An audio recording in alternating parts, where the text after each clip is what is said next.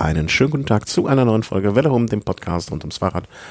Heute unsere zweite Sondersendung zur Tour de France. Wir fassen zusammen, was bisher passiert ist. Äh, die ersten vier Etappen, die uns erfreut haben. Ich glaube, dass äh, ohne im Vorgespräch das abgefragt zu haben, gehe ich davon aus und was in den nächsten Tagen möglicherweise passieren wird, wie die nächsten Strecken aus, Streckenabschnitte aussehen werden. Und dazu wie immer zugeschaltet aus dem schönen München.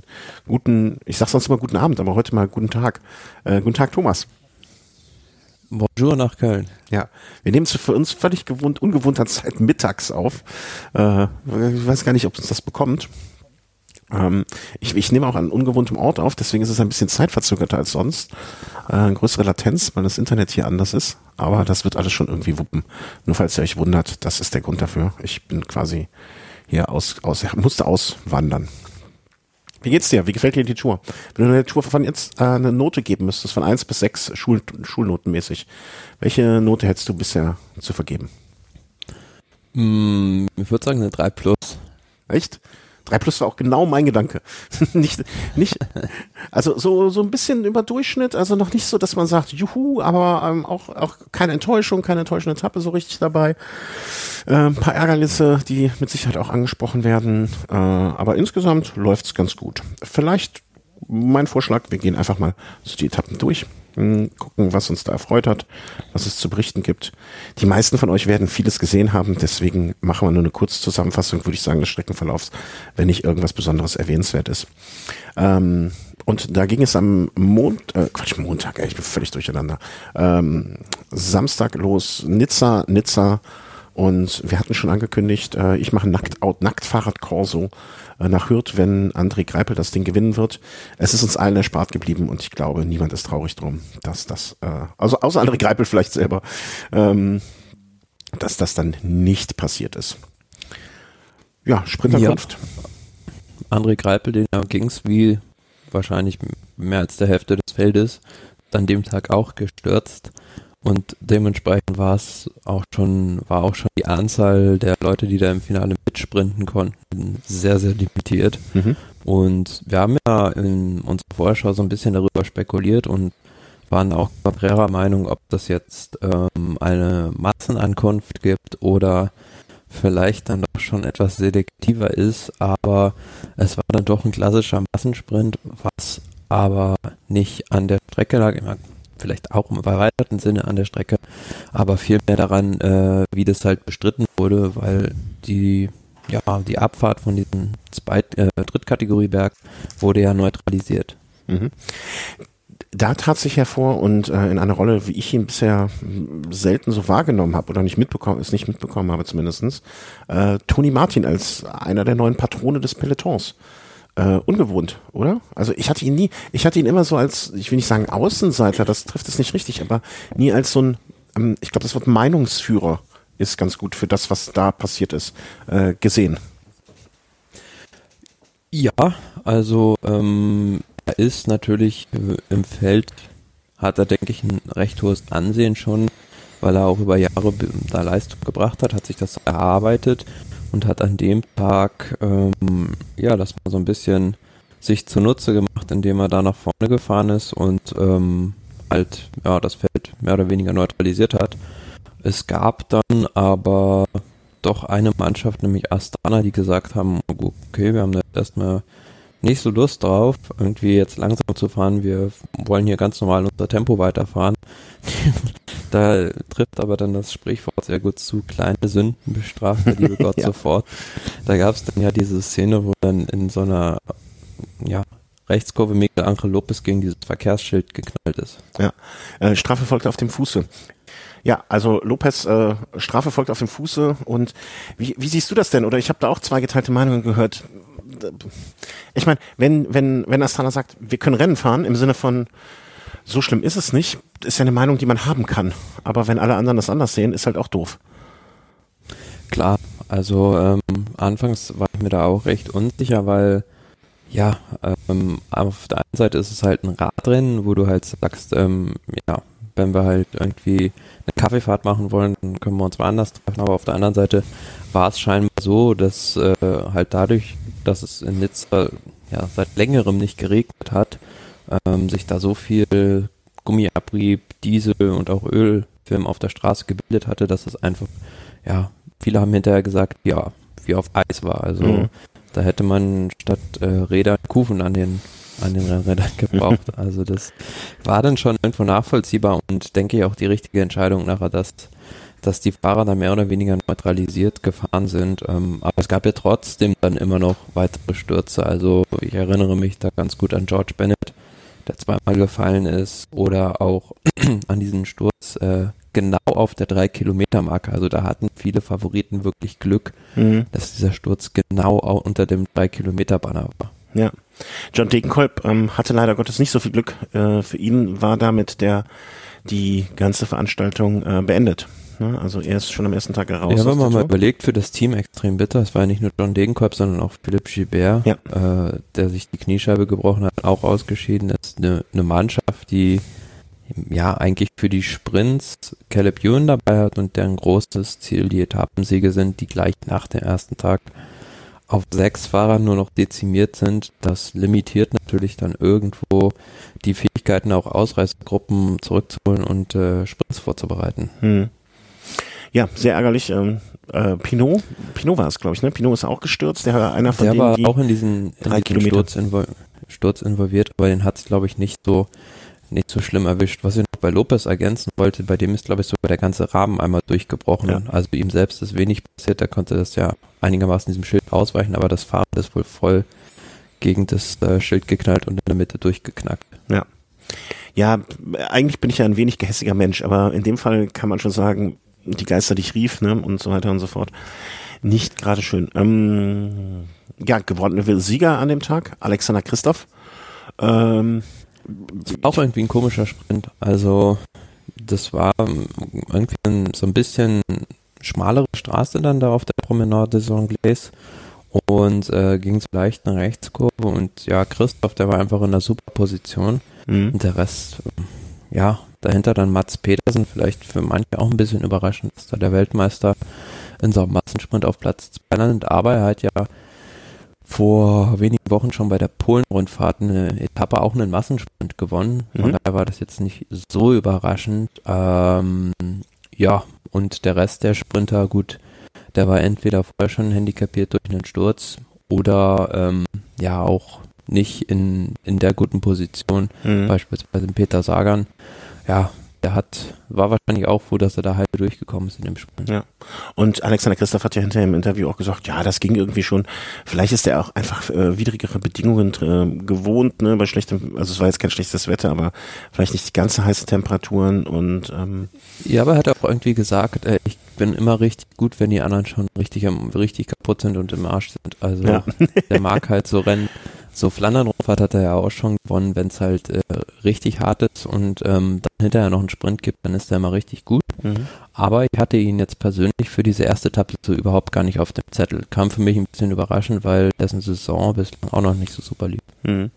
Ja, äh, vielleicht ähm also aber auch ich, grundsympathisch, ne? Also ich habe jetzt hinterher nochmal am nächsten Tag, am Sonntag, habe ich mal, ähm, lief es so nebenher, lief die AD, ne? Da die Geschichte gehört, wo irgendwann mal die norwegische Nationalhymne gesungen hat auf dem Podium, weil die In Frankfurt, ja. Genau, weil die, weil die einfach nicht da war. Ne? Also so Geschichten, also ich glaube, das ist, und ich weiß noch, der Markus, mh, äh, früherer Velos Nackpartner, hat, kommt ja aus der Gegend, wo der, oder wohnt jetzt in der Gegend, äh, wo Christoph auch wohnt, ne, rund um Stavanger irgendwo. Und da ist er auch ganz oft in dem Verein noch tätig, also nicht tätig, aber ne, so bei Vereinsausfahrten dabei. Und ähm, scheint ein grund, grundsympathischer Mensch zu sein, äh, was man zumindest mitbekommt. Und ja, umso erfreulicher, dass so jemand dann äh, da auch die Möglichkeit hat, mal ins gelbe Trikot zu, Trikot zu fahren. Ich glaube, für ihn wird damit auch ein Traum wahr. Ähm, dass es nicht ewig lange behalten wird, war ihm, glaube ich, auch direkt klar. Aber nichtsdestotrotz, einmal gehabt, kann man ihm das nicht mehr nehmen. Äh, also, erste Etappe, Alexander Christoph schießt das Ding ab ähm, vor, um das Podium dann auch direkt mal zu sagen, vor Mats Petersen und Kees Bohl vom Team Sunweb, das dementsprechend dann auch die ähm, Gesamtwertung grüne Trikot ähnlich. Alexander Christoph vor Mats Pettersen. Peter Sagan hat zwischendurch mal irgendwie sich Punkte geholt, weswegen ihn so ein bisschen nach vorne geschoben wurde. Jugendtrikot geht an Mats Pettersen dann, der jung genug ist. Äh, Bergtrikot, Fabienne Grelier, ehrlich gesagt vorher noch nicht so auf dem Schirm gehabt. Und Mannschafts Mannschaftswertung, ein wirklich, äh, ja, wie soll man sagen, wie sagt man da, bittersüßer Sieg an dem Tag oder bittersüße Wertung für Trexiger Fredo, die an dem Tag wahrscheinlich darauf gerne verzichtet hätten, wenn sie am nächsten Tag dafür hätten noch mal in voller Mannschaftsstärke an den Start gehen können. Ja, aber insgesamt schöner Auftakt, oder? Abgesehen von dem, von, also ich finde Nizza als Stadt äh, sehr, sehr schön. Die Stürze hätten nicht sein müssen. Natürlich die Ausfälle hätten nicht sein müssen. Aber sympathischer Gewinner, sonst wenig passiert. Kann, kann man mitarbeiten, denke ich.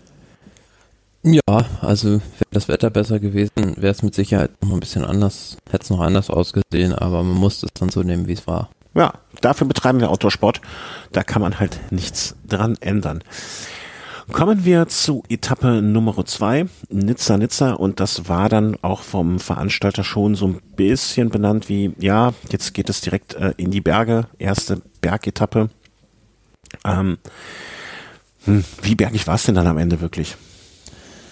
Mm, ja, auf dem Papier hat man sich oder habe ich mir von dieser Etappe mehr erwartet, aber letzten Endes war es dann doch so, dass diese beiden Erstkategorie-Berge, Col de la Comaine und äh, Col de Turini, doch zu weit vom Ziel weit weg waren, dass da irgendwie was ja, in Sachen Gesamtwertung hätte passieren können.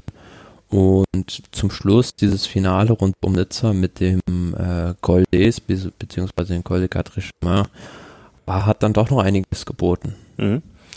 Ähm, habt es, es hatte sich eine Ausreißergruppe gebildet, in der auch dann der spätere Sieger, ich glaube, da können wir, nehmen wir nicht viel vorweg, Julian Alaphilippe äh, mit drin war. Vielleicht darf ich dir War ja nicht in der Ausreißergruppe. Äh, nee, nicht in der ersten Ausgruppe. Ach so, ich wollte die erste jetzt überspringen. Es war dann die zweite, die attackierte. Ach so, später, ja. Ja, das da, meinte ich. Später war er sozusagen in dieser, in dieser Spitzengruppe. Aber in der ersten Ausreißergruppe war vielleicht auch ein bisschen erstaunlich, war Peter Sagan dabei. Mhm. Und der ist halt auf diesen Zwischensprint am Anfang gefahren, hat den dann nicht gewonnen, sondern Matteo Trentin konnte sich da aber ein paar Punkte fürs grüne Trikot gut, gut schreiben lassen und ist dann ähm, ja kurz vor der Kuppe des Col de Turini eingeholt worden auch vom Feld. Aber ja, für also ich hätte dieser Gruppe vielleicht noch so ein bisschen mehr Chancen gegeben, wäre Matteo Trentin da drin geblieben, aber der hatte halt Pech. Er hat den Zwischensprint gewonnen und gleich danach hat er Defekt gehabt und ist mhm. auf Feld zurückgefallen. Eine kurze Bemerkung von mir vielleicht noch zu dieser Etappe. Ich meine, äh, du guckst ja meistens, du guckst am Rechner, oder? Oder am Fernseher? Wie schaust du es? Unterschiedlich. Sehr unterschiedlich. Also so mal so, mal so. Ich war nämlich am Samstag am äh, den ersten Teil der Etappe, also ne, hier als äh, noch schönes Wetter war, Ausreißergruppe und meine Tochter sich äh, sehr gewundert hat, dass Adam Gates sich in einer Stelle Wasser über den Helm gegossen hat. Also völliges Unverständnis, warum er das macht. Es ist immer sehr schön, wenn man mit Kindern äh, sowas guckt, so unsere Sachen, die völlig alltäglich sind äh, oder die man da als völlig gegeben und äh, hinnimmt, äh, hat sie überhaupt nicht verstanden.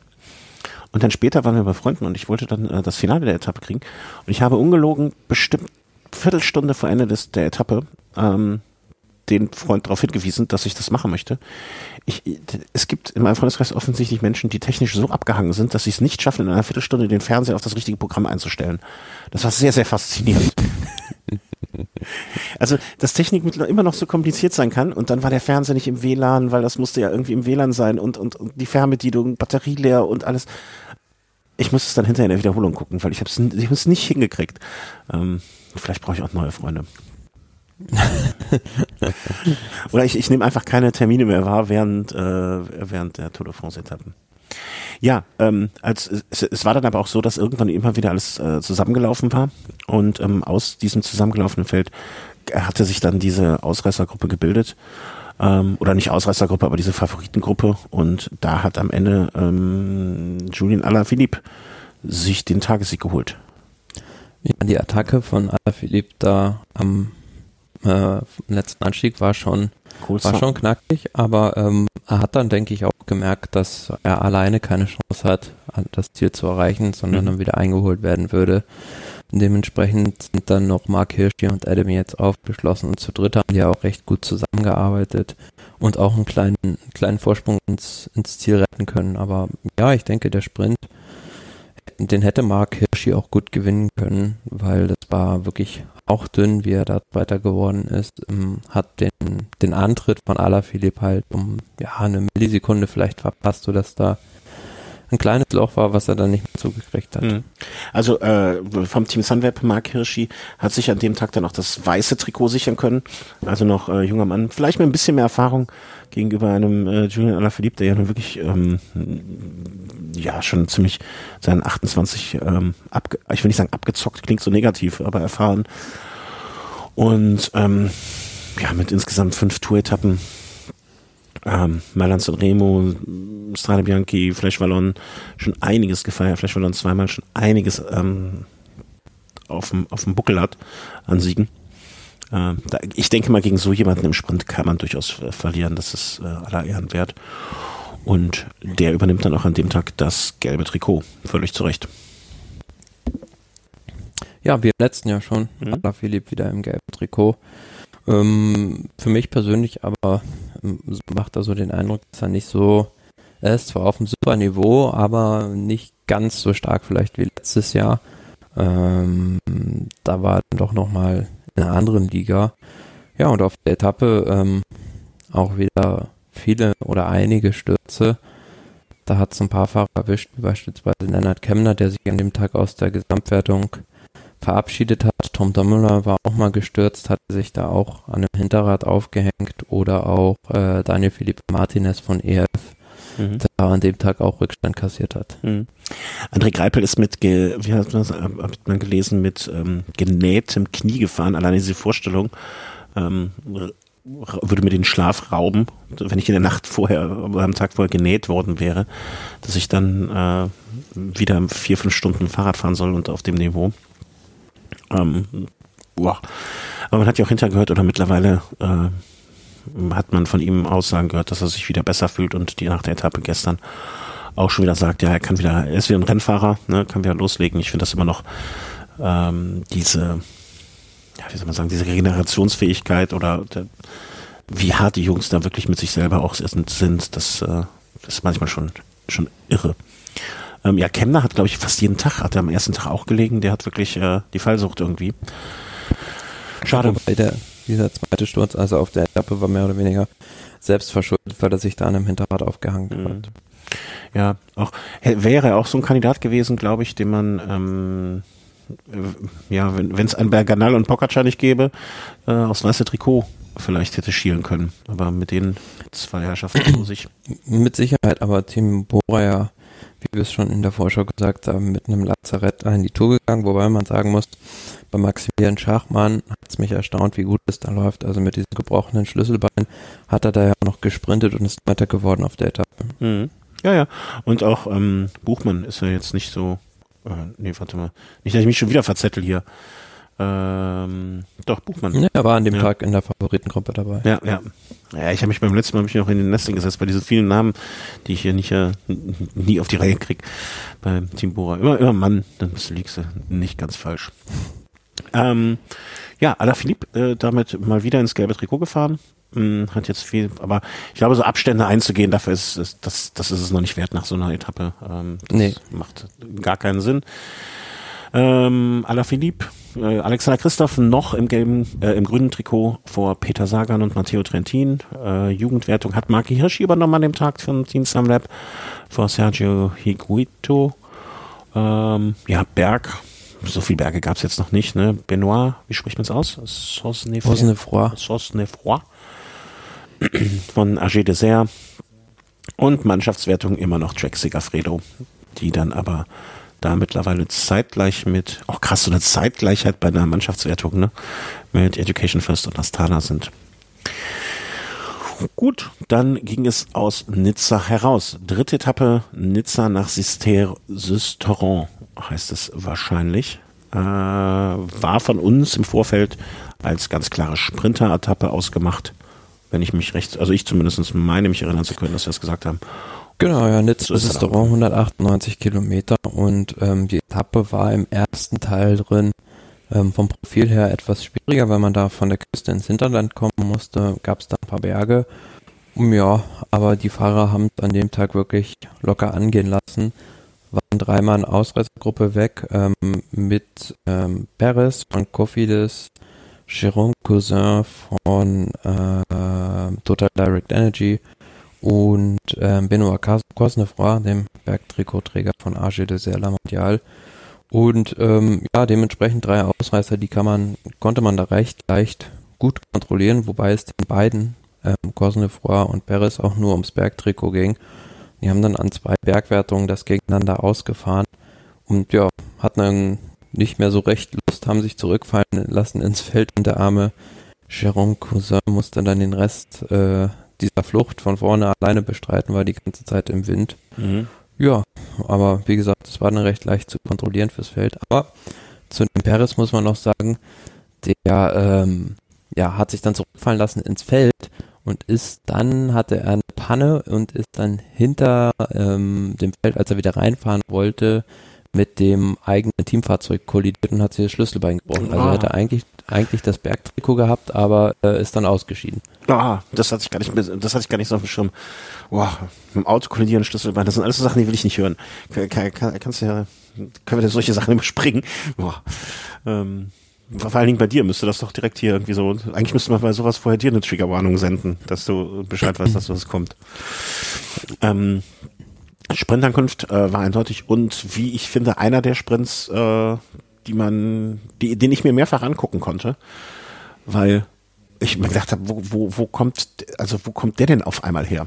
Also Caleb Hume, muss man sagen, war relativ weit vorne, äh, wie auch hinter im Interview gesagt hat, äh, hat sich, hat dann nochmal die Beine rausgenommen, kurz sich erholt und ist mit dann einem dermaßen Geschwindigkeitsüberschuss von vielleicht so 20, 30 Meter hinten durch, mittig durchs Feld, rechts vorbei, links rüber, äh, und hat gewonnen. Also ein Sprint, wo man wirklich sagen kann, äh, da gehört es einiges zu, mit so viel Selbstbewusstsein auch da, um mit so einem Geschwindigkeitsüberschuss das Ding abzuschießen.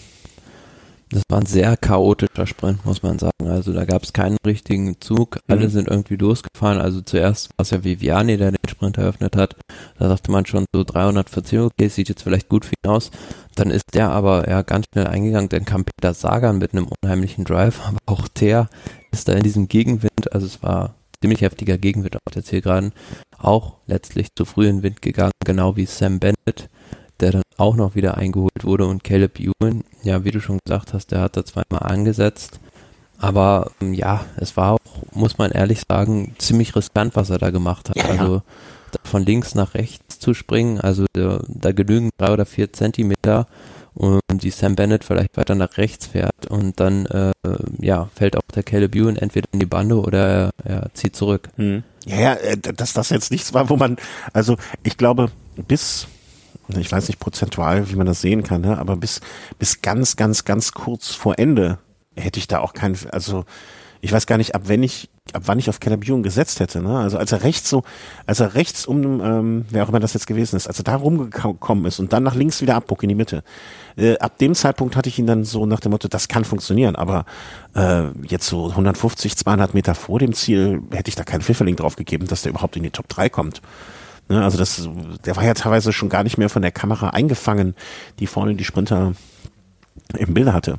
Ne, bis, bis der dann auf einmal von ganz weit hinten wieder kam. Also, und ich finde auch, ähm, schön, dass es solche Sprints nochmal gibt, weißt du, wo nicht jeder sich auf den Zug verlassen kann oder wo ein Fahrer schon fast zum Sieg äh, chauffiert wird, sondern dass sowas auch nochmal passieren kann. Ne? Das ist ja auch das Schöne am Radsport, dass äh, nicht immer alles hundertprozentig plan und berechenbar ist.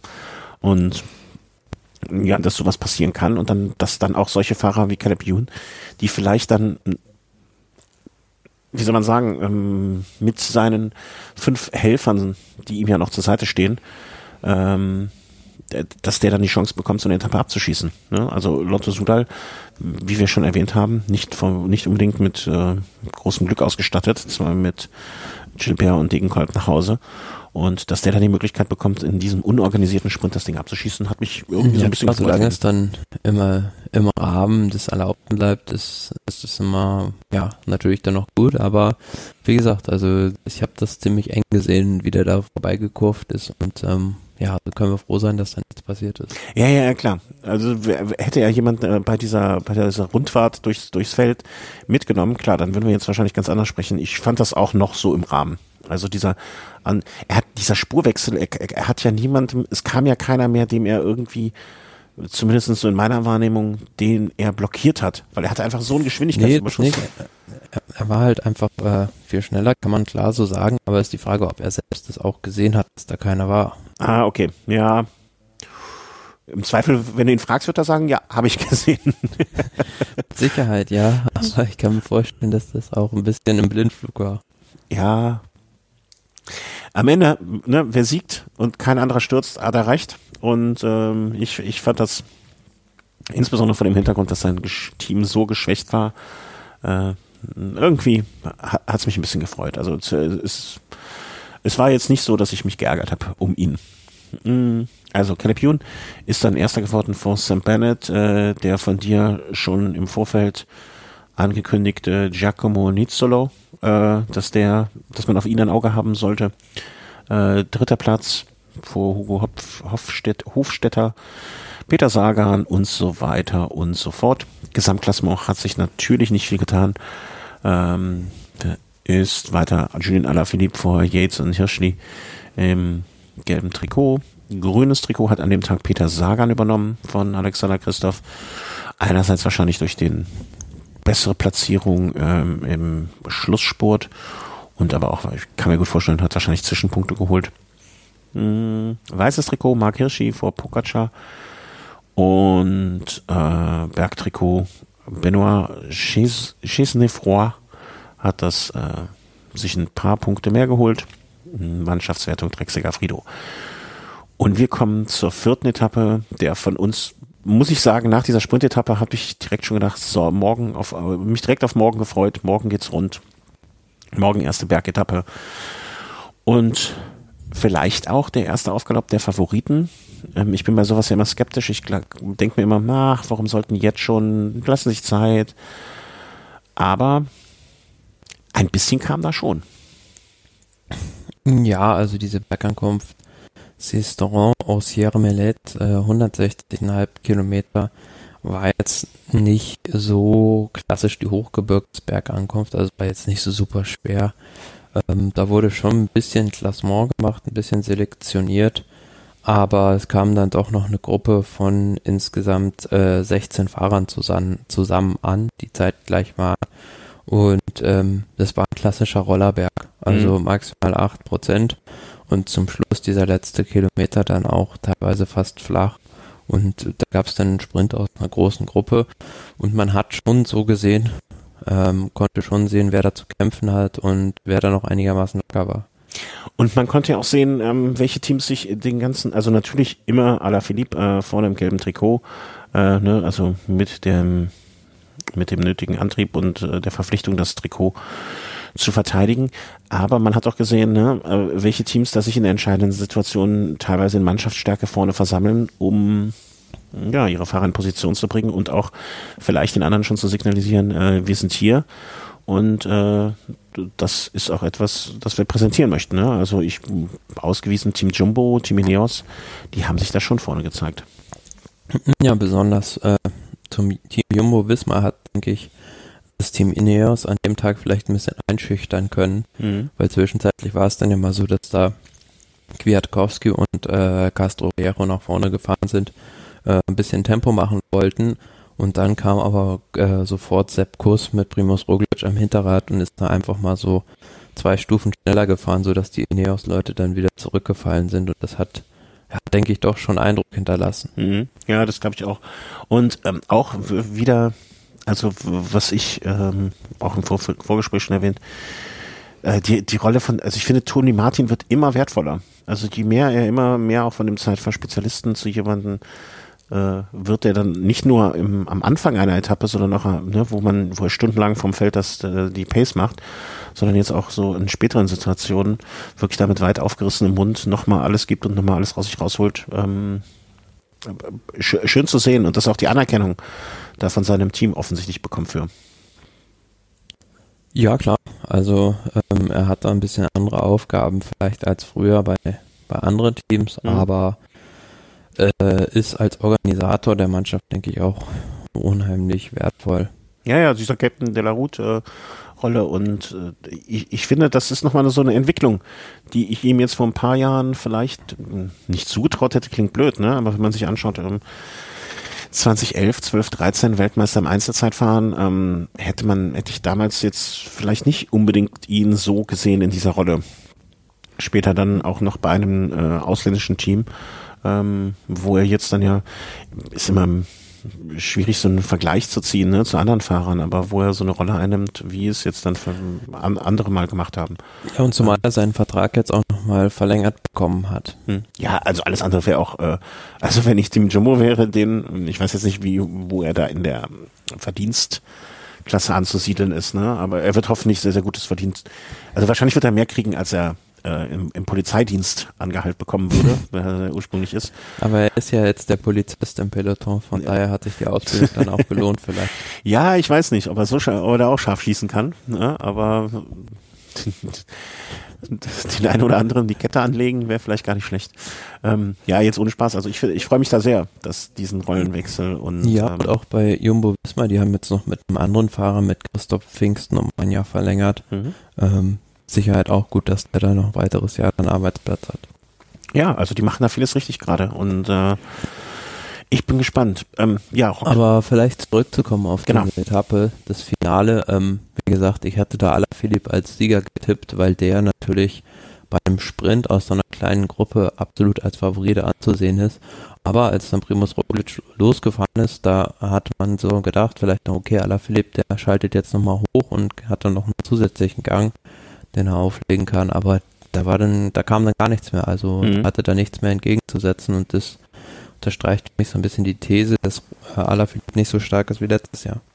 Oder, das habe ich nämlich, äh, im weiten Teil sehe ich das wie du, oder habe ich diese Situation auch so gesehen, ähm, oder dass einfach das Tempo, was Jumbo vorher angeschlagen hat, so hoch war, so, ja, so fordernd war, dass Alaphilippe einfach schon sehr, sehr früh auch selber arbeiten musste und auf sich allein gestellt war, ähm, dass er nicht so viel Unterstützung von seinem Team hatte, ähm, dass er einfach gar nicht mehr in der Lage war, noch irgendwas zu zünden, was jetzt nicht dem widersprechen muss, was du sagst. Ne? Also, dass, dass, dass er in anderen Jahren vielleicht in der Form ähm, hätte noch einen Gang drauf, eine Schippe drauflegen können, einen Gang höher schalten. Aber das Tempo war vorher ja auch schon, er war schon sehr lange sehr gefordert. Ne? Und ähm, ob er das im vergangenen Jahr dann hätte nochmal kontern können, weiß ich auch nicht. Also ich fand, es war schon, war schon nicht ohne, was man da vorher ihm abverlangt hat. Ne? Und ähm, ich, ich finde, das ging ja auch schon relativ, ich will nicht sagen früh los, ne? aber es war jetzt für ihn, finde ich, auch ein lang, äh, war es noch ein langes Stück äh, zum Ziel als Roglic da. Ja, also das Finale oder beziehungsweise dieser, ja, das richtige Finale, so 500 Meter vor Ziel wurde das eröffnet von einer, durch eine Attacke von Guillaume Martin von Cofidis. Mhm. Und äh, hätte da Roglic auch nicht sofort reagiert, wäre der weg gewesen, hätte die Etappe gewonnen. Aber da muss man dann noch Roglic mal loben, dass er da den richtigen Instinkt bewiesen hat, da gleich nachzufahren, weil mhm. ansonsten mhm. hätten die das Loch auch nicht mehr zugekriegt. Und am nee. Ende dann wäre ein slowenischer Doppelsieg. Ja, und Pogacar äh, unterstreicht halt auch das, was man jetzt von ihm schon erwartet hat. Ne? Glaubst du, wir hatten vor der ganzen Tour haben wir noch gesagt, ähm, ja, ob Roglic, ob das was wird und so weiter und so fort. Vielleicht ist Dumoulin doch eigentlich das Pferd, auf das man beim Team Jumbo setzen sollte, eher. Ähm, siehst du uns schon da Lügen gestraft? Ja, die Tour ist noch sehr lang. Also da würde ich jetzt, klar, Primus Roglic hat seine Rolle als Top-Favorit unterstrichen und hat mit Sicherheit auch vor allem moralisch äh, riesig Auftritt bekommen jetzt durch diesen Sieg und auch die ganze Mannschaft. Aber ja, die große Frage bleibt weiterhin, ob er auch diese Form bis zum bis zum Ende der Tour halten kann. Klar, es gibt viele Etappen, die, die ihm sehr gut liegen. Also es gibt jetzt nicht diese klassischen äh, Grand Tour Bergetappen von 240 Kilometern mit äh, vier O-Kategorie Pässen, das gibt es bei dieser Tour ja mhm. nicht. Aber ähm, ja, es gibt halt auch noch andere, die da, andere, die lauern. Mhm. Ich glaube das nämlich auch. Ich glaube auch, dass, also, was du jetzt so ein bisschen mh, mm, tituliert hast, die Tour ist noch lang. Ich hatte eine ganz, ganz wirren Gedanken gestern. Äh, vielleicht lag es am äh, ersten Urlaubsbier oder an. Ich dachte mir, vielleicht macht Jumbo einfach zwei Sachen. Und das könnte wirklich sehr, sehr, sehr gewieft sein und würde dann auch eine, so ein anderes, wäre ein Ass im Ärmel, was Ineos nicht hat. Die kalkulieren einmal mit einem Abbruch der Tour. Und zwar nach theoretisch so erster Ruhetag war ja auch schon mal im Gespräch, dass das so ein Termin wäre, der potenziell gefährlich wäre. Ähm, erster Ruhetag, Etappe 9, 10, 11 so rum.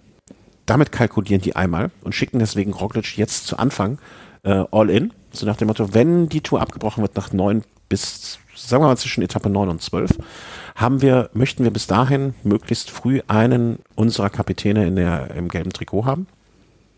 Und da Roglic jetzt potenziell von den beiden ist, der eher derjenige ist, der am Anfang äh, dem hinten, nee, andersrum, dem eher hinten raus die hinten raus die Luft ausgeht, nehmen wir Roglic für diese Rolle und Dumoulin bauen bauen wir einfach während der Tour langsam peu à peu auf ähm, in der Rolle und kann sich dann auch ausruhen, wenn andere auf Roglic reagieren müssen.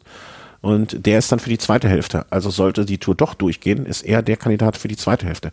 Und Team Ineos hat so etwas nicht. Jedenfalls nicht so dezidiert in dem Sinne, dass sie mit zwei ausgewiesenen Kapitänen rangehen, sondern setzen nur auf das Pferd Bernal. Ja, bei Team Ineos muss man sagen, dass die an dem Tag ja doch enttäuscht haben. Also, mhm. wie gesagt, äh, dieser Zug, den sie da aufbauen wollten, der wurde ja ganz schnell äh, vom Team Jumbo Visma zum Gleisen gebracht und ähm, der Co-Kapitän Carapaz, der eigentlich kurzfristig in die Mannschaft gerückt ist, noch für Froome oder Thomas, der hat an dem Tag auch 28 Sekunden verloren.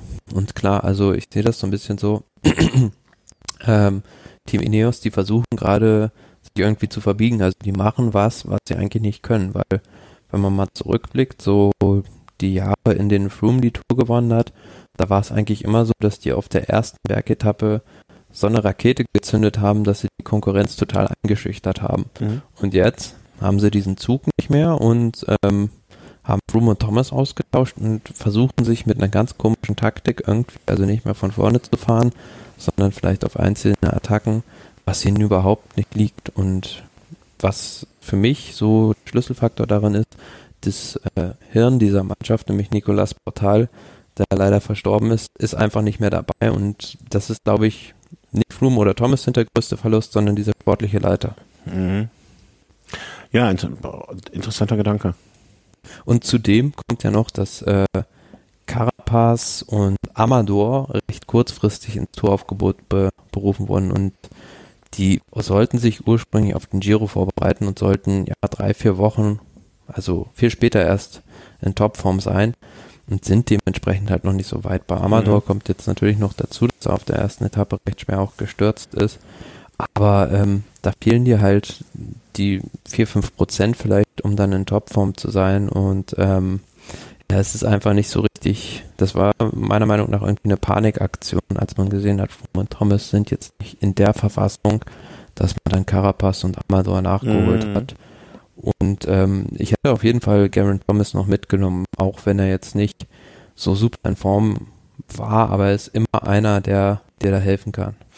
Was, was hältst du denn von meiner grundsätzlichen Theorie hier mit Team Jumbo? Also so eine, so eine Art äh, ja, Kurztour ja, klar, mit Sicherheit, aber. Und, ähm, und man hätte ja dann auch, man hätte ja genauso bei Ineos dann auch denken können, ne, dass man sagt, okay, wir nehmen Bernal, der von Anfang an das Feuerwerk abfackelt und für Etappe neun bis zwölf oder ab Etappe sieben bitte im gelben Trikot ist. Ne? Oder ich will mich jetzt gar nicht an Etappe sechs vielleicht. Ähm, hätte, hätte man mit Sicherheit auch so machen können, aber bei, bei dieser äh, Theorie zu Jumbo Visma ist ja so, äh, gut, wenn jetzt die Tour, sagen wir mal, nach neun Tagen abgebrochen werden würde, mhm. dann ist halt auch immer die Frage, was wäre so ein Toursieg dann wert? Also für, klar, für Außenstehende, also die sich mit Radsport nicht auskennen, steht der Tour de France-Sieger dann drauf, aber ist natürlich eine Vogelpackung, weil es ja kein richtiger Tour de France-Sieger ist, weil eine richtige Tour de France geht, geht ja über drei Wochen. Ja, aber besser, besser einen falschen Tour de France-Sieger als gar kein Tour de France-Sieger. ja gut, das kann man so oder so sehen, mit Sicherheit, aber ja, das ist gar nicht so verkehrt, da auch zwei Kapitäne zu setzen, ist immer gut und ähm, Tom Dumoulin da noch in der Hinterhand zu haben und man muss jetzt auch mal so sehen, das war jetzt wie gesagt so ein Hochgeschwindigkeitsbergfinale, ist noch ein bisschen was anderes als eine richtige Hochgebirgsetappe, mhm. mhm. wenn es dann am Wochenende so in die Pyrenäen geht oder dann auch später in die Alpen geht, da wird sich das Bild, denke ich, noch etwas, etwas korrigieren. Und tendenziell sehe ich es halt so, dass äh, so länger die Tour dauert, desto mehr Bernal auch ein paar Vorteile hat, weil der ja Richtung Grundlage mehr aufgebaut hat, im Gegensatz zu Roglic, der da jetzt schon mit 100 Prozent aus der aus der Corona-Pause kam. Mhm. Äh, das auf jeden Fall. Ich sehe auch Co ähm, äh, Corona, sag ich schon, Bernal eher als den Fahrer, der hinten raus ähm, das Ding entscheiden. Aber wie mir an dem Tag oder super gefallen hat und super stark aussah, war Nairo Quintana. Ja, überraschend, ne? Dem sowas ja eigentlich, also so ein 4% Bergaufsprint gar nicht liegt, aber der ist äh, Vierter geworden, was mich Mhm. überrascht hat. Und generell, ja, äh, fünf Kolumbianer in dieser ersten Gruppe der Top 16 ist äh, auch schon was äh, sehr Auffälliges. Ne? Ja, also Quintana hätte ich jetzt später noch erwähnt. Ähm, eins, zwei, drei, vier, fünf, ja genau. Quintana, Miguel Ángel Lopez, Bernal, Chavez und Uran. Ähm, Uran immer noch äh, mein großer, mein großer Daumen für ihn gedrückt. Ähm, ich ich habe ja hier oft schon über Quintana geschimpft und äh, sehr zum Ausdruck gebracht, dass er nicht der Fahrer ist, dem ich am meisten Sympathien entgegenbringe.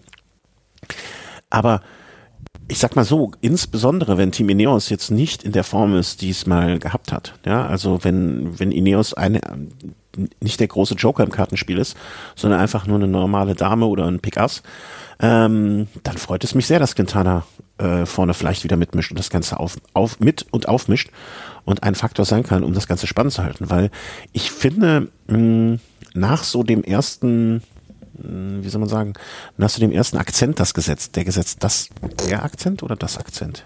Die? Der Akzent. Der Akzent. Nach dem ersten Akzent, der gesetzt wurde, ähm, ist es eine Etappe, ist es insgesamt eine Tour, die ich als sehr erfreulich ansehe im Sinne von, naja, also bis jetzt, ne, ein Quintana, der überraschend besser ist, als man dachte, Team Ineos, was Fehler macht, was man sonst nicht kennt, Jumbo mit auf gutem Niveau, aber jetzt, ne, zumindest nach dem ersten Eindruck, äh, Gerade äh, wurde ich bestätigt in meiner Aussage oder in meinem Gedanken, ich brauche einen neuen Rechner. Der ist nämlich jetzt gerade während der Aufnahme einfach komplett weg, aus, fertig, hat Dienst quittiert, äh, Dienst ab, nee, abgebrochen, quittiert noch nicht ganz. Mittagspause. Äh, Mittagspause, ja genau, das ist es halt. Der hat um drei, um eins Mittagspause und wir haben, und wir haben es nicht beachtet. Stimmt. Deswegen ist es auch noch nie passiert. Ja, äh, einfach ausgegangen. Ähm, für, für heute wollte er, wollte er nicht mehr, aber wir haben ihn nochmal noch mal kurzfristig überreden können. Äh, hinterher werden wir es irgendwie zusammenschneiden, aber das ist der Grund, weswegen es jetzt vielleicht nicht der logisch komplett beste Anschluss sein wird, den wir zu dem haben, was wir vorhin gesagt haben. Äh, es ging um die zwei Duos, die du auf dem Schirm hattest, beziehungsweise herausgreifen wolltest. Ja, also äh, zwei Duos, die da vorne noch bei den Favoriten mitmischen. Richie Port, Bauke Mollema von Drexiger Fredo und auch Adam Yates und Esteban Chavez von Mitchelton Scott. Die haben jeweils zwei Fahrer noch in dieser ähm, 16 Fahrer kopfstarken äh, Favoritengruppe gehabt und ja, haben mit Sicherheit da auch jetzt noch einige taktische Möglichkeiten. Mhm. Ja, sicherlich. Also und ich bin auch noch Education First, da hat sich jetzt zwar keiner bisher so besonders hervorgetan, ähm, aber irgendwie, ich glaube da auch, also Port, äh, einer der Fahrer, für die ich darum drücke, ähm, ich, ich, ich finde auch immer noch Uran, hält sich da schadlos, könnte da auch nochmal ähm, mit eingreifen. Es ist sehr, sehr spannend, sehr, sehr schön. Emanuel Buchmann hat, glaube ich, gestern ein paar Sekunden verloren, aber jetzt auch nicht so, dass man ihn jetzt komplett schon abschreiben müsste und er sagt ja selber auch, ja, die Berge kommen noch, bis Paris ist noch weit und da hat er meiner Meinung nach ja, aber auf der anderen Seite muss man sagen, bei dieser Etappe, äh, Team Bora Hansgrohe, den wurde da komplett das Wasser abgedreht. Also der Einzige, der so ein bisschen, also noch die Erwartung erfüllen konnte, war halt Emanuel Buchmann, neun Sekunden Rückstand.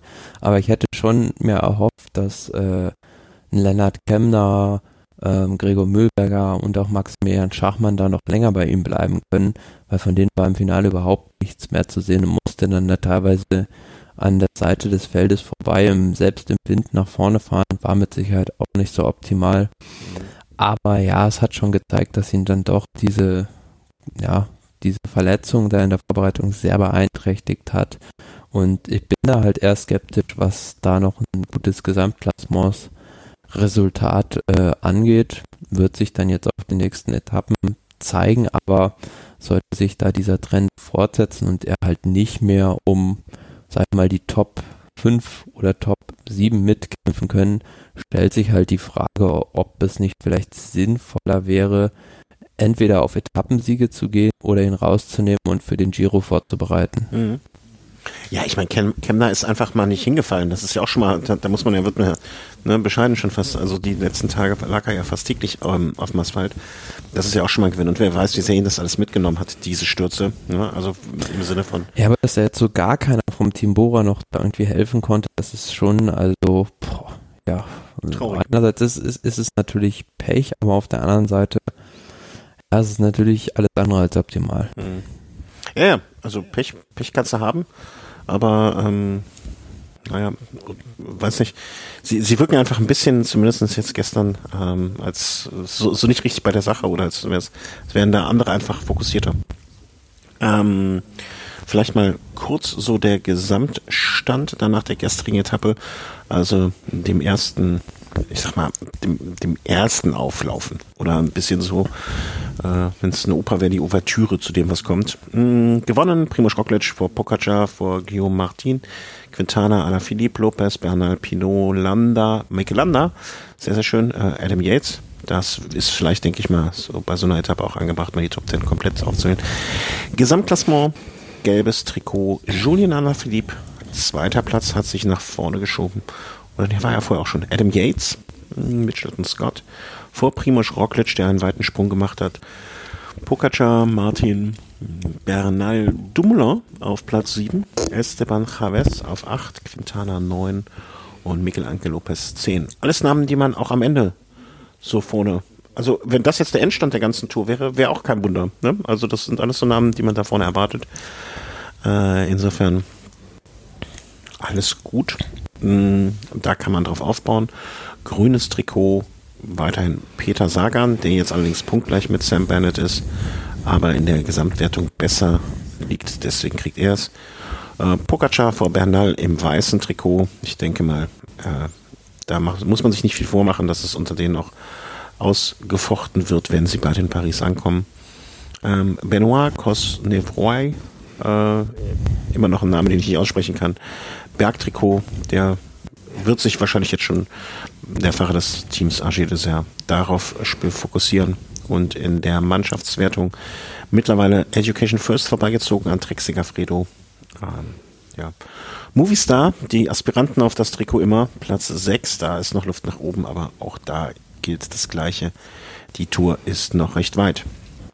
Während wir hier quatschen, ähm, geht es dann äh, ist die Etappe heute schon unterwegs? Ich äh, werde wahrscheinlich. Ja, sie startet jetzt. Also jetzt während, während, wir, während wir hier reden, startet sie ja just in diesem Moment und ähm, ja. Ich denke mal, wir werden äh, brauchen nicht den großen Kaffeesatz auspacken, indem wir für heute vorhersagen, äh, dass innerhalb der nächsten zehn Minuten sich eine Ausreißergruppe bilden wird, die wegstiefelt. Ach, eins habe ich noch, ganz vergessen. Nils Pollitt gestern schöner Auftritt. Also ich musste dran denken, äh, dein Geburtstagsgeschenk, vielleicht wird da, wird da doch noch irgendwas wahr. Ja, weil auf den äh, ersten Etappe, glaube ich, auch schon gestürzt, aber hat sich da jetzt einigermaßen durchgekämpft und ja, ein, ein Ausreißversuch hingelegt, war zusammen mit Chris Neylands aus der Israel Startup Nation Mannschaft da in dieser mhm. Spitzengruppe und hat es zwischendurch dann auch mal alleine probiert. Aber klar, gegen die Übermacht hinten war dann keine, keine Chance auf den Etappensieg da. Und wenn man sich die, ähm, äh, also ich bin ja jetzt nicht so der allergrößte Verfolger der einzelnen Social Media Kanäle von, Fahr von Fahrern. Ähm, er, wenn ich das richtig gesehen habe, äh, ist er vom Zimmer zusammen mit André Greipel, der aber gestern Abend auch wirklich sich nicht zu schade war und zum, äh, trotz seiner Schmerzen immer noch andere verspotten konnte. Weil er, Polit war, wäre damit natürlich auch ein klassischer Kandidat für das äh, Trikot des kämpferischsten Fahrers gewesen. Ne? In eine Ausreißergruppe, aus dieser Ausreißergruppe nochmal ausreißen, vorne wegzufahren, 20 Kilometer. Aber äh, wie André Kreipel äh, sich da schon äußerte, das war dann nix. Der Satz mit X ähm, hat ihn da ein bisschen verspottet. Äh, und ähm, wie heißt der, wie heißt der Account nochmal, der Instagram-Account? Trainingstiere oder so, ne? Genau. Ja, die dann auch mal da gezeigt haben, äh, in welch luxuriösen Unterkünften die Fahrer da in Frankreich untergebracht sind. Also alles nur vom Allerfeinsten. Ähm, äh, wenn ihr, wenn ihr solchen, wenn ihr bei Instagram und so weiter unterwegs seid und Radsport begeistert, dann werdet ihr da wahrscheinlich eh schon unterwegs sein bei, oder diesen Account kennen. Falls nicht, dann ja, ist, ist meist sehr, sehr nett. Also die sind sich nicht zu schade, auch mal sich gegenseitig aufzuziehen oder ich glaube, Erik Zabel, äh, nicht Erik, sondern Rick Zabel wurde auch gestern verspottet, ein wenig. ähm, ist ein Account, den man mal da in Betracht ziehen kann, um auch ein bisschen was hinter den Kulissen mitzubekommen. Also äh, gestern war es dann, glaube ich, äh, wie, wie heißt das noch, wie, wie sie da auch wirklich abends dann auf dem Zimmer völlig fertig liegen, noch in ihren, diesen, was sind das, also so technische Hilfsmittel. Riesengag, du hast, der war echt gut. Äh, ja, ja, was soll das sonst sein, wo die liegen? Ja, im, im Grunde genommen hast du natürlich vollkommen recht, aber ich meine nicht das Bett, sondern die hat ja, ähm, André Greipel lag in so einem komischen Anzug. Ach so, diese Hosen. Dekompressionsanzüge. Äh, Hose, ja. Ja, deswegen, da kam ich nicht direkt auf den ähm, äh, Begriff. Äh, ja, mir ist der Name dieses Herstellers entfallen. Ja, äh, aber Biro oder Biro oder so, irgendetwas in der Richtung. Ne? Ähm, aber sie liegen auch im Bett, das stimmt. Sehr gut. Riesengag. Fantastisch. Ähm, ja, also da kann man, äh, äh guckt da ruhig mal rein. Ups, jetzt. Verspotten sich da schön. Empfehl Empfehlung der Sendung vielleicht. Gut, also Sie fahren jetzt gerade los für heute. Wird es ein Puncheur oder wird es ein Sprinter? Das ist, glaube ich, für heute die Frage. Ich denke ein Sprinter, aber es, ähm, ja, ich würde aufpassen bei dem Finale. Also es gibt da so, ähm, also insgesamt 183 Kilometer gab nach Privas. Ähm, es gibt da so, ja, gut 15 Kilometer vom Ziel. Zum einen noch äh, ein Viertkategorieberg, 2,7 Kilometer, 4,2 Prozent und die Zielgeraden ähm, ist ansteigend, also es ist ein leichtes Uphill-Finish. Ich denke, es macht einen Sprinter, aber was auch eine Rolle spielen könnte und würde ich äh, jetzt auch mal so vorher sagen, dass der Wind im Finale eine Rolle spielen könnte, mhm. weil da ist bekannt, dass da der Mistral weht und der weht scheinbar etwas stärker auch. Also könnte eine Mannschaft geben, die auch vielleicht versucht, da eine Windkante aufzumachen. Mhm. Aber ansonsten, wenn das nicht der Fall wäre, so ein, also wenn es wenn es wirklich richtig, richtig windet von vorne, könnte es heute mal so eine Sache geben, wo auch ein Valverde vielleicht mitfahren kann. Ähm, Na, das ist, glaube ich, eher nicht. Also ich glaube schon, dass ja, dass da eher die, die Sprinter beziehungsweise dann so Klassikerfahrer wie Greg van Avermaet oder Matteo Trentin dann ähm, da vielleicht mit einer Finisseur-Attacke probieren. Ich, mein Tipp für heute ist Alexander Christoph. Gut in Form, schweres Finish, schwer, schweres Sprint-Finish, das könnte, könnte ihm liegen und mit dem Selbstbewusstsein, was er, ähm, die Flügel, die ihm das gelbe Trikot schon verdient haben, ähm, das, das, er ist mein Tipp für heute. Ähm, Peter Sagan vielleicht auch noch so eine. Aber Christoph äh, würde mich freuen für ihn. Und warum nicht? Und dann. Ich sage Sam Bennett. Sam Bennett, ja, auch, ähm, auch gut im heißen Rennen. Morgen, äh, Quatsch, morgen. Heute Abend wissen wir schon, ich sage immer morgen, ne, weil es ja ungewöhnlich, dass die Etappe noch am gleichen Tag endet, während wir aufnehmen. Äh, heute Abend werden wir mehr wissen. Ähm, vielleicht ein kurzer Ausblick. Äh, wir müssen ehrlich sagen, dass wir noch gar nicht genau wissen, wann wir die nächste Folge aufnehmen können, weil, wie gesagt, ab morgen ist der Herr Hoff im Urlaub. Und dann müssen wir gucken, wie die Internetmöglichkeiten vor Ort sind, was die Familien zulassen, also meine Familie vor allen Dingen, an äh, Podcast-Aktivitäten. Wir haben schon mal, wir haben schon aus verschiedenen Ländern aufgenommen. Mal gucken, ob wir auch Portugal da auf, auf äh, die Land, unser, unseren Wiederum ähm, wie, sag, wie sagt man, Fahnen da in den Boden stecken können, dass wir von da mal aufgenommen haben. Ich bin da ganz zuversichtlich. Äh, Freitag, Moment, ich bin mit dem Wochentag, dadurch, dass ich nicht arbeite, durcheinander. Heute ist Mittwoch. Sprit Donnerstag. Donnerstag, genau. Morgen D ist dann ja diese Etappe, von der wir schon mal auch natürlich schon sprachen, ähm, 191 Kilometer. Am Ende wird's einigermaßen schwierig, aber dann auch eine kurze Abfahrt wieder, dann Rollerberg hoch. Ein bisschen undurchschaubar alles. Ganz komische Bergankunft, ja. Mount, äh, Mont Igual, Igual heißt es, also 191 Kilometer. Im Finale zwei Drittkategorie Berge und wenn man auch mal so guckt, dieser zweite Drittkategorie Berg hat auch schon mal sechs Kilometer mit fünf Prozent, also auch schon mal so, ja, nicht heftig, aber so, ein, so eine leichte Einleitung fürs Finale. Und dann, wie gesagt, jetzt diesen Erstkategorie Berg ähm, erstmal hoch, 11,7 Kilometer, 7,3 Prozent. Das ist schon ganz schön happig, aber von da aus sind es halt noch 14 Kilometer ins mhm. Ziel, kleine Abfahrt und dann so ein Rollerberg. Also ja, könnte mir vorstellen, es läuft ähm, ähnlich wie die erste Bergankunft, wo Roglic jetzt gewonnen hat, aber noch ein bisschen schwerer, dass vielleicht noch ein paar weniger Fahrer ankommen gemeinsam. Ich dachte an was anderes. Also mein Szenario für morgen ist eher so, ähm, dass ja, wie, wie gestern, ne, Rockledge, also dass, dass da so drei, vier, fünf Fahrer drüber kommen, aber dass es danach einfach zu leicht ist und dass dann wieder viel zusammenfährt. Also dass die, dass da eher so eine Gruppe von, ich sag mal so grob 30 bis 50 Fahrern da oben äh, mit ankommen werden und dass es dann aus dieser Gruppe von 50 Fahrern eine, eine Sprint also nicht Sprintgeschichte, ne? aber da wird sich dann ein Fahrer so ein Kilometer vor Ende des, der Etappe ein Herz nehmen und äh, rausfahren.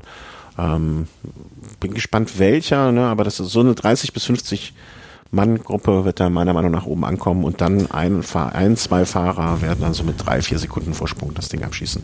Ich glaube, das wird größer sein, weil die kommen halt alle gut über diesen, äh, diesen Erstkategorieberg rüber und dann in dieser kleinen Abfahrt, da wird einiges wieder zusammenlaufen und auch dann bei diesen 14 Kilometern relativ flach. Ähm Hängt davon ab, halt, ob ein Team richtig Böcke hat, vielleicht da mal in dem ersten Kategorieberg richtig drauf zu drücken, dann sind es vielleicht nur noch auch nur ein paar Fahrer. Aber mhm. ja, hängt halt von der Teamtaktik ab. Aber ich glaube auch, sollte jetzt, also gehen wir mal von aus, Alaphilippe behält Trikot heute an dem Tag, ähm, wird auf jeden Fall versuchen, der König Quickstep das nochmal zu verteidigen und dadurch haben es dann auch die Ausreißer wieder schwer. Mhm. Und wenn nicht, also ich würde einen großen Eisbecher Pinocchio draufsetzen, dass das, was du eben beschreibst, wenn ein Team angreifen will oder wer dezimieren will, dann kann das eigentlich nur eins sein, dass da äh, unter Zugzwang schon fast ist. Und das ist das Team Ineos. Weil ich würde es eher andersrum sehen. Also ich glaube, äh, Jumbo Wismar wird eher versuchen, ähm, Team Ineos was einzuschenken, bevor die sich noch erholen ja, also beides möglich, beides, beides total plausibel. Ähm, ich glaube nicht, dass ich, äh, dass ich Team Ineos da, weil das, wenn das gleiche nochmal passiert, wenn sie nochmal da so einen eingeschenkt bekommen, ja, dann ist schon fast die Butter vom Brot. Und ich glaube nicht, dass sie sich die Butter vom Brot nehmen lassen und dass sie so unter Druck stehen und das auch wissen. Das, also ich glaube, das wird fast mm, eine sehr weg, das wird morgen eine sehr wegweisende Etappe, glaube ich. Und äh, das müsste, wird Ineos auch bewusst sein. Und wenn sie da nicht morgen, morgen Gas geben, ich, ich, ich, dann werden sie auch, äh, also müsste man mal gucken, das haben wir schon tausendmal ähm, hier gesucht, irgendwie eine Seite, die es möglich macht, dass man ähm, Wett, Wett ein, wie sagt man, Wettquoten, so wie, wie Bernal schon nach hinten durchgereicht wird, äh, wenn das morgen nicht bei Ineos äh, zündet. Ich bin gespannt. Also wird auf jeden Fall sehr, sehr spannend. Gibt es eigentlich heutzutage ähm, im Flieger schon Internet für Fernsehen? Hm. Das äh, entzieht sich meiner Kenntnis. Äh, ja, das ist sehr, sehr politisch gerade äh, aus. Äh, das äh, entzieht sich meiner Kenntnis. Ich werde den äh, Beauftragten dazu befragen. Den Referenten, Referenten befragen. ähm, ja, oder die sollen sich einfach sehr, sehr, sehr beeilen. Mein Flieger geht ja erst um fünf, dann äh, geht das schon. Ja, siebte Etappe ist dann am Freitag von Milau nach, oder Milo wahrscheinlich nach Lavois. Ja, normalerweise würde man sagen, also mit diesen zwei Kategorie A und Kategorie Berg, was für die Sprinter, auch die flachen Finale, hängt halt alles davon ab, äh, wie der Wind in dieser Region ist. Also mhm. auch das ist wieder eine Möglichkeit, steht auch in diesem Tourheft sehr schön beschrieben, dass letztes Jahr diese in der Gegend auch war, wo Pinot halt die Zeit verloren hat auf der Windkante. Also gut möglich, wenn da der Wind ein bisschen stärker bläst, äh, dass da was in Richtung Windkante geht, ansonsten eine Sprintetappe. Mhm. Das äh kann man, wird mit, kann ich so unterschreiben. Und am Samstag dann die achte Etappe schon. Ähm, wo das ich, sind wir in den Pyrenäen dann. Mhm. Wo ich jetzt mittlerweile behaupte, das wird auch so eine Ankunft von vier, fünf, sechs Fahrern, die sich am, Vorletz, äh, am vorletzten Berg vielleicht absetzen, am letzten Berg drüber retten und dann damit ins Ziel kommen. Sehe ich genauso. Also äh, Porte Balès ist zwar einigermaßen schwer, aber ähm, Col de Perus traditionell halt eher normaler und ähm, von daher gehe geh ich da von der Favoritengruppe aus, die gemeinsam ankommt und ähm, den Sieg, je nachdem, wer das gelbe Trikot hat, machen dann vielleicht Ausreißer unter sich aus. Ja, ja, ja. Das ähm, alles andere wird mich da wundern. Und ich glaube mal, ne, ich, ich würde mal sagen, da wir uns da so einig sind, nehmen wir nochmal die Etappe 9. Das ist die Etappe von Sonntag mit äh, Ausreißer auch. Alles andere. Ja, Ausreißer und Favoriten haben da eine sehr gute Möglichkeit, ähm, Zeit gut zu machen. Du meinst, glaubst du, dass es, dass, dass an dem Tag schon Fahr es Fahrer geben wird, die als Favorit gelten, aber so viel Abstand äh, sich eingefangen haben, dass sie da versuchen müssen, in eine Ausreißergruppe mit reinzukommen und das wieder zu egalisieren? Da gibt es mit Sicherheit ein paar. Also ich kann mir gut vorstellen, wenn das Alaphilipp dann demnächst das Trikot, also das gelbe Trikot verliert und dann ähm, auf einer Etappe richtig Zeit holt, um dann eventuell auf die Bergwertung zu fahren. Mhm. Wäre dann so ein Kandidat, der dann auf Etappensiege und Bergwertung geht. Und ähm, ja, wie gesagt, am Sonntag mit diesem Col de Marie Blanc drin als letzten Berg, der dann 18 Kilometer vor Ziel, wo man oben ankommt dann nur noch die Abfahrt ein kleines Flachstück ist, ist eine gute Gelegenheit, um Abstände rauszufahren, weil der Berg ist richtig schwer. Mhm. Wer, wer eine interessante Personalie an dem Tag sein könnte, wäre zum Beispiel der schon angesprochene Dumoulin.